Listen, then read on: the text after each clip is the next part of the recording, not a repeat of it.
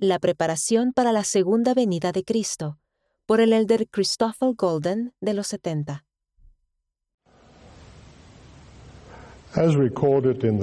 Como se registra en el libro de Mormón, seis años antes del nacimiento de Jesucristo, Samuel, un lamanita justo, profetizó a un pueblo nefita mayormente apóstata sobre las señales que acompañarían al nacimiento de nuestro Salvador.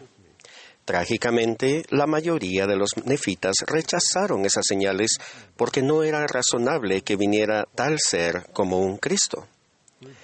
Lamentablemente, según el registro de las Escrituras, muchos de los judíos tampoco pudieron aceptar que un hombre llamado Jesús de la menospreciada provincia de Galilea fuera el tan esperado Mesías.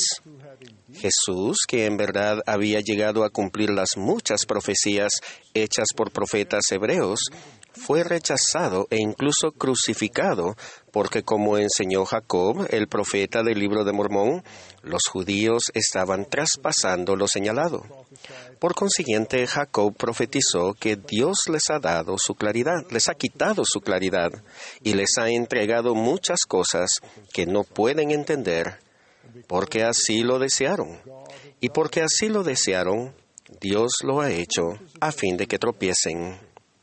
Por extraño que parezca, ninguna enseñanza, ningún milagro y ni siquiera la aparición de un ángel celestial, como lo presenciaron Lamán y Lemuel, parece tener el poder persuasivo de convencer a algunas personas de que alteren su curso, perspectiva o creencia de que algo es verdadero. Este es el caso especialmente cuando hay enseñanzas o milagros que no concuerdan con los caprichos, deseos o ideas preconcebidos de una persona. Contrasten por un momento las siguientes dos escrituras. La primera del apóstol Pablo, que habla de los últimos días y de los caminos del hombre, y la segunda del profeta Alma, mostrando cómo Dios obra con la humanidad. Primero, de Pablo. Esto también debes saber que en los postreros días vendrán tiempos peligrosos, porque habrá hombres amadores de sí mismos, avaros, vanagloriosos, soberbios, blasfemos, desobedientes a sus padres, ingratos, impíos, sin afecto natural, implacables, calumniadores, sin dominio propio, crueles, aborrecedores de lo bueno, traidores, impetuosos, envanecidos, amadores de los deleites más que de Dios que siempre están aprendiendo, pero nunca pueden llegar al conocimiento de la verdad. Y ahora de alma que declara un principio fundamental del Evangelio de Jesucristo. Ahora bien, tal vez pienses que esto es locura de mi parte. Mas he aquí te digo que por medio de cosas pequeñas y sencillas se realizan grandes cosas, y en muchos casos los pequeños medios confunden a los sabios. Vivimos en un mundo moderno lleno de gran conocimiento y mucha destreza. No obstante, con demasiada frecuencia, estas cosas camuflan los cimientos inestables sobre los cuales están edificados. En consecuencia, no conducen a la verdad real, ni a Dios, ni al poder para recibir revelación, adquirir conocimiento espiritual y desarrollar la fe en Jesucristo, que conduce a la salvación. Recordamos profundamente las palabras de nuestro Señor a Tomás y a los demás apóstoles en la víspera de su sacrificio expiatorio. Jesús le dijo, Yo soy el camino y la verdad y la vida. Nadie viene al Padre sino por mí. Los que tenemos ojos para ver, oídos para oír y corazones para sentir, más que nunca confrontaremos la realidad de que nos acercamos cada vez más a la segunda venida de Jesucristo. En verdad, grandes dificultades aún aguardan a los que estén en la tierra a su regreso, pero por eso los fieles no deben temer. Ahora cito por un momento de los temas del Evangelio de la Iglesia bajo el encabezado Segunda Venida de Jesucristo. Cuando el Salvador regrese, vendrá con poder y gloria para reclamar la tierra como su reino. Su segunda venida marcará el inicio del milenio. La segunda venida será un momento de temor y llanto para los inicuos, mas será un día de paz para los justos.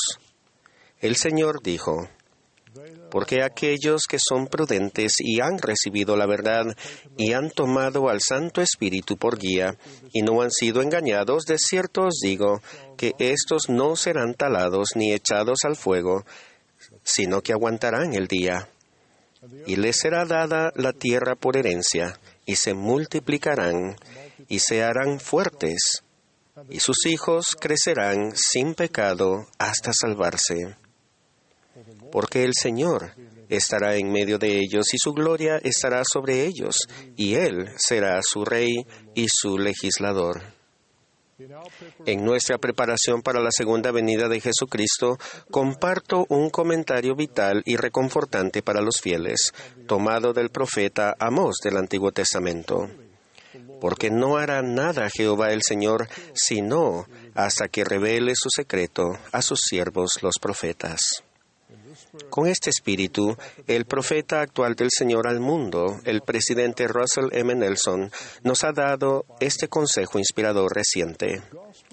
El Evangelio de Jesucristo es un Evangelio de arrepentimiento. Gracias a la expiación del Salvador, su Evangelio nos invita a seguir cambiando, creciendo y a ser más puros. Es un Evangelio de esperanza, sanación y progreso. Por tanto, es un mensaje de gozo. Nuestro espíritu se regocija con cada pequeño paso que avanzamos. Testifico sin reservas de la realidad de Dios y de los milagros cotidianos en la vida de innumerables personas, sin importar su nivel de vida. Es cierto que rara vez mencionamos las muchas experiencias sagradas, en parte debido a su origen divino y a, la posibilidad resultante de ser ridiculizadas por algunas personas que no las entienden. En ese sentido, Moroni, el último de los profetas del libro de Mormón, nos recuerda. Y también os hablo a vosotros que negáis las revelaciones de Dios y decís que ya han cesado que no hay revelaciones, ni profecías, ni dones, ni sanidades, ni hablar en lenguas, ni la interpretación de lenguas. He aquí os digo que aquel que niega estas cosas no conoce el Evangelio de Cristo, sí, no ha leído las Escrituras, y si las ha leído, no las comprende. Pues no leemos que Dios es el mismo ayer, hoy y para siempre, y que en él no hay variación ni sombra de cambio? Concluyo mis palabras con una declaración profética verdaderamente inspiradora del profeta José Smith, dada cerca del final de su ministerio, mientras esperaba con anhelo la segunda venida de Jesucristo. ¿No hemos de seguir adelante en una causa tan grande? Avanzad en vez de retroceder. Valor, hermanos, y permítanme añadir, hermanas, e id adelante, adelante a la victoria. Regocíjense vuestros corazones y llenaos de alegría. A lo cual agrego mi testimonio en el nombre de Jesucristo. Amén.